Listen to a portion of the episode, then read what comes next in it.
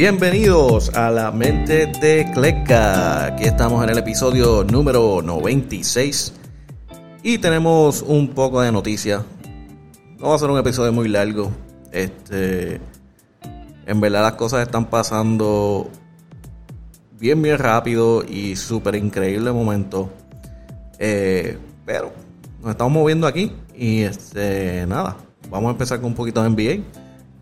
Eh, está empezando el season, hay muchos juegos, pero en términos de noticias no hay mucho. Entonces el BCN sigue con su playoff que están ahora para, para las semifinales. Y vamos a hacer un poquito de rundown de eso. Primero que nada, ¿cómo estamos mi gente? Vamos a empezar. Eh, hablando de NBA. Eh, la drama de Ben Simmons continúa. No sé si lo, mencioné en el episodio pasado, pero uh, hubo un momento en el que él estaba en la práctica con Doc Rivers y el equipo y parece que Doc Rivers le dijo, hey, necesito que hagas estos drills y de defensa. Ben Simmons dijo, no, no voy a hacer eso. Eh, Doc Rivers como que ¿Ok? Este, no, en serio. Necesito que hagas estos drills. Y vuelve Ben Simmons y dice, no, yo no voy a hacer eso. dice, oh, ok. Pues vete para tu casa. Para la práctica no te vas a quedar. So, lo sacaron de la práctica y lo suspendieron por un juego en el cual que él no estaba jugando como quiera. So, no creo que le haya dolido mucho, pero al suspenderlo le dan una multa y le quitan. Cada vez que no vaya a un juego le pueden quitar, le pueden dar una multa. Se pierde dinero. La drama continúa, en el cual ya se entrevistó a los jugadores y ya los jugadores, especialmente Joel Embiid, estaba como que, mira, en verdad, ya no... A nosotros lo que nos importa es el equipo nosotros estamos bien. Él allá con lo suyo. Eh, parece que ya este, apagaron los fuegos o bajaron los fuegos. Y Ben Simmons se dice que se reunió con el equipo y con el coach. Y pues parece que admitieron sus errores y dijeron sus culpas en lo que pasó de la trama.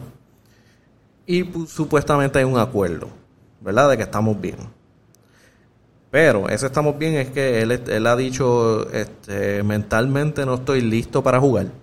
Eso se lo dejó saber al equipo. Y también dijo que, hey, tengo dolor de espalda, eso no jugaré el próximo juego. Y la drama continúa. so, de eso que se hayan resuelto, no creo. Yo creo que por lo menos se hablaron para poder estar en el mismo cuarto juntos o, o la misma cancha juntos, pero esto no se ha resuelto, mi gente. Esto no se va a resolver hasta que Ben Simmons se vaya. El único problema es que el, eh, por lo menos el staff o el dueño del equipo eh, salió en la radio hablando. Y le preguntaron esa misma pregunta, ¿por qué, no lo has cambiado? Si lo vas a cambiar, ¿qué es lo que va a pasar? Entonces él, él deja saber que nosotros vamos a hacer lo que es mejor para el, equipo. Y por el momento, eh, lo que nos quieren dar por él no es lo que queremos. So, como él dice, yo lo tengo por, cuatro años. él va a tener que sentarse a esperar. So, esto va a ser feo, feo, feo. Lo que, lo que sí yo digo es que esto no, esto no va a durar cuatro años. Nadie va a bregar con esta, esta drama cuatro años. Y ellos no van a perder dinero cuatro años. Lo que sí puede pasar, que lo dudo, es que lo dejen sentado por la temporada completa. Nadie, ni el equipo, ni Ben Simmons quiere que eso pase. ¿Por qué? Porque Ben Simmons pierde dinero, eh, pierde el valor de él como jugador a estar sentado un año y no ver, eh, los equipos no van a querer bregar con eso. So, lo mejor que puede pasar es que breguen un trade lo antes posible y pueden los dos cada cual para su propio camino, los Sixers para su lado y Ben con lo suyo y que puedan, puedan seguir para adelante. Y nada, tendré más noticias de eso porque aquí no se ha acabado. So, lo que sí, este, ya que empezaron la temporada, eh, Stephen Curry sigue asombrando. Ah, si no me equivoco, fue anoche. Stephen Curry metió 45 puntos contra los Clippers para ganarle. Eh, increíble, mi gente. El tipo está en otro nivel. Le está metiendo bien duro. Ah, hay que ver qué pasa con Clay Thompson cuando vuelva. No creo que tiene suficiente para ganar, pero si después que Clay Thompson pueda volver con Stephen Curry jugando así y Clay Thompson jugando normal, son un peligro. Son un peligro que sea un, un, cambio aquí, un cambio allá y ese equipo puede competir. Pero por ahora, parece que Stephen Curry tenía eso ya guardado de que quería venir a explotar, quería venir a sombrar. Ah, en el otro lado de California, los Lakers ah, se han visto jugando. Eh, Russell Westbrook eh, parece que no está acoplado con el equipo todavía, no sabe cuál es su rol como jugador. Eh, se ve medio perdido. Yo no sé cómo esto va a mejorar. Porque Westbrook siempre ha sido su propio estilo de juego. Él no. Él trata de bajarle un poco cuando, cuando está jugando con otros jugadores eh, eh, como Paul George y cosas así, pero, pero su naturaleza es volver a, su estilo de juego, que es atacar, atacar, atacar. El único problema con eso es que ya este, está LeBron, está Anthony Davis, que son opciones. So, la bola se tiene que dividir. Menos tiros para Westbrook. El otro problema es que con Anthony Davis abajo, le cierra eh, ciertos puntos para entrada de ataque. Y Westbrook no es un buen tirador de tres. So, veremos cómo funciona esta drama de los Lakers. Eh, quién sabe si terminan explotándolo todo. Lo dudo, lo dudo por lo menos termina la, la temporada. Pero que Westbrook se quede no sé, al menos que hay que dársela a LeBron si él hace unos mega ajustes para que él se vea, para que Westbrook se vea mejor. Es posible. Pero en ese estamos. Y moviendo una BCN, como, como saben, este es episodio cortito. Pero, eh, mano, los playoffs de BCN están a otro nivel.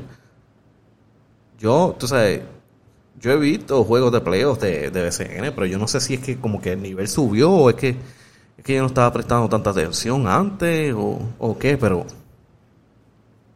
Y estoy descartando los tiempos de los 90, 80, whatever.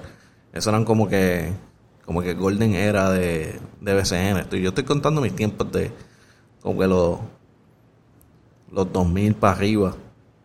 Y yo sé que estaba la era de, de los cangrejeros en ese tiempo, pero qué sé yo. Eh, en verdad que esto,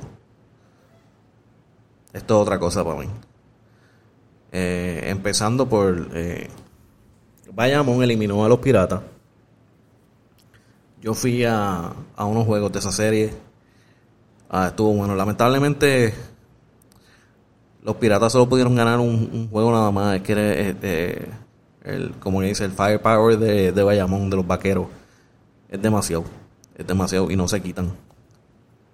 Y cuando tiran, casi nunca, entonces cuando tiran para matar no fallan.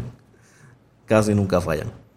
Eh, so, ellos eliminaron a, a los piratas y los cariduros están ahí esperando.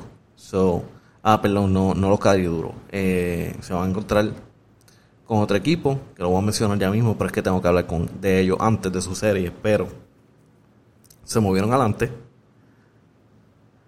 Eh, los cariduros se van a encontrar con los capitanes. Son los capitanes acaban de eliminar a Santurce. El gran, el gran equipo de Bad eso era el equipo de Anuel contra el equipo de Bad y los dos estuvieron presentes en el último juego. Si no me equivoco, en los últimos dos juegos estuvieron presentes, en el Petaca y en el Clemente. Eh, estuvo tremendo, ¿verdad? Eh, capitanes estaban muy fuertes. Ellos vinieron a acabar la serie. Eh, se les fueron adelante temprano, ya para el segundo quarter, el segundo cuarto ya eso estaba, eso estaba acabado. La única eh, noticia, ¿verdad? De eso es que, bueno, hay varias, pero este, en ese momento, último juego, Walter Hodge llegó a asesinar desde el primer, desde el primer segundo del juego que empezó. Otra cosa que pasó es que probablemente vimos el último juego de baloncesto en cancha a J.J. Barea. Eh, J.J. Barea estuvo al final del juego este, haciendo varias entrevistas y en una se vio, este, hay hasta fotos, eh, que tuvo un momento bien emocional con su familia, con su papá y su madre, estaban abrazados y estaba hasta llorando. Y se dice que es por eso, porque es bien probable que esa sea la última vez que vieron a J.J. Barea jugando competitivo en cancha, en el Roberto Clemente. Y ese es el caballo de nosotros, el que nos ha dado muchas memorias increíbles jugando para Dallas, eh, jugando para el equipo nacional. Y ahora nos dio varios momentos jugando en, en PCN que, que ayudó a pompear la, la liga este año y que se nota por todos lados que es otro nivel de, de pompeadera con la liga. Hay que decirle gracias a él, gracias a J.J. Parea, el caballo, el gallo de nosotros. Ah, vamos a ver, eh, se dice que va a ser un scout para Dallas, pero vamos a ver si le dan unas posiciones también para Puerto Rico o para BCN, quién sabe, porque nos ayude a mover esa liga mejor. Eh, pero sí, por ahí se mueven los capitanes adelante para las semifinales y los capitanes se encontrarán con los cariduros el 24 de octubre. Los cariduros llevan ya casi una semana esperando a, los cariduros, perdón, a los capitanes. So, en mi mente, yo sigo viendo a los capitanes moviéndose adelante para la final. Eh, Cariduros tienen un buen equipo, pero no creo que tengan, suficiente fuerza para, para ganarle a los capitanes. Ellos están a otro nivel. Para mí, la final va a ser Capitanes y Bayamón y Vaquero pero lo veremos al final. Eh, el otro equipo que se va a encontrar con Bayamón los Mets de Guaynabo. Este, tuvieron una serie en la cual estaban peleándose con los Leones de Ponce, que al empezar parecía que los Mets iban a, a correr con la serie, pero eh, Ponce llegó a, ganar dos juegos y estaba a punto de empatar la serie. Um, este último juego que fue anoche fue en el, Quijote Morales en Guaynabo. Este juego estaba el lead subiendo y bajando, como que se iba para Guaynabo, después se iba para Ponce y pensábamos que iba Ponce iba a ganar. Eh, diablo, esto se va a ir a juego 7. Y al final empatan el juego. Está 80-80 con, si no me equivoco, 14 segundos. Y Ponce tiene la bola. Ponce saca la bola media gancha. Hacen sus movidas. Hacen un tiro de tres. Fallan. Renaldo Bachman consigue el rebote. Si no me equivoco, lo que quedaba ya era como dos segundos, dos, tres segundos. Lo que quedaba, no quedaba casi nada. Eh, Backman consigue la bola. Busca a Johan. Y Johan del otro lado de la cancha zumba un barrecampo de tiro. Que a minutos, no a minutos, a, a, milisegundos antes de sonar la chicharra, la bola tocó el, tocó el tablero y se metió para ganar el juego ya tú sabes que el Quijote Morales se volvió loco. Todo el mundo empezó a gritar, los posts de todo el mundo de los, del video grabado metiendo el balón. Una cosa asquerosa. Eh, increíble. Y fue para... lo más increíble de todo es que metió ese tiro y ese tiro eliminó, eh, eliminó a, los Leones de Ponce y los movieron, movieron a los Mets para, para, para semifinales. Esta movida fue tan increíble que terminó siendo el pick número uno del top 10 de ESPN. Y yo tengo el video, pero como esto audio, pues lo único que van a poder escuchar es el audio, pero se los voy a poner para que lo escuchen. Para que escuchen en ESPN hablando de los Mets. Y deme un segundo aquí, déjame setearlo.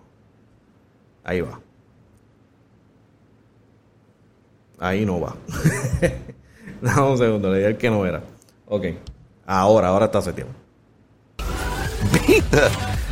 Bucks by 100. All right, this is Puerto Rican Pro Basketball League semifinals. Former NBA player Ronaldo Bachman with the rebound passes it to Jonathan Hahn, who hits the buzzer beater to win the game from the other side of the court. Mets win it 83-80. Puerto Rico! Ho! Y ese fue el top 10 de anoche de ESPN con el, el pick número uno mencionando a los Mets de Guaynabo ganando el juego de Puerto Rico. Increíble. La movida, la, la jugada fue tan dura que ESPN la tuvo que poner. Eso me encanta. Eso me encanta. Le está dando mucho movimiento a la liga. Y vamos a ver si estos exjugadores de NBA siguen bajando para acá y pompeando la liga más. Y hasta jugadores de liga, de- hasta jugadores duros de otras ligas europeas, este, mexicanas, argentinas, lo que sea. Que vengan para acá. Que se pompee esa liga y la competencia se ponga dura. Y ese juego, se, eh, perdón, ese juego no, eh, los Mets y Vaqueros, eso va a estar difícil, se van a encontrar el 25 de octubre. Eh, si no me equivoco, ya empezaron a vender las taquillas y ya el petaca para los capitanes y, y Fajardo, Cariduro, ya eso está casi todo vendido. El de los Mets contra Vaqueros, no sé porque no lo vi. Lamentablemente me toca trabajar ese día. Maldita sea, el 24 y 25 trabajo y me tengo que perder los dos juegos. No puedo ir. Porque cuando llegué a ver, había una silla, varias sillas por ahí en el área cerca de la cancha disponibles y no las podía comprar porque trabajaba. Yo, "Ma- maldita sea. Pero, tan pronto consiga este tiempo libre, yo voy para uno de esos juegos y si puedo lograr conseguir taquillas para la final, también voy a tratar de meterme ahí. Pero nada, mi gente, eso quería darle un update pequeño. Eso es lo que tengo. Eh, ya saben, la mente de Cleca, K-L-E-K, en Spotify, Audible, Podbean, eh, Apple Podcasts y por las redes Instagram, Twitter, Facebook, La Mente de Cleca. Mayormente en Instagram posteo muchas de las cosas que están pasando. Y ya saben, mi gente, denle follow, den comment, algo. Este, apoyen, mi gente, apoyen. este, nada, nos vemos en la próxima y seguimos con las finales de BCN. Suave, mi gente.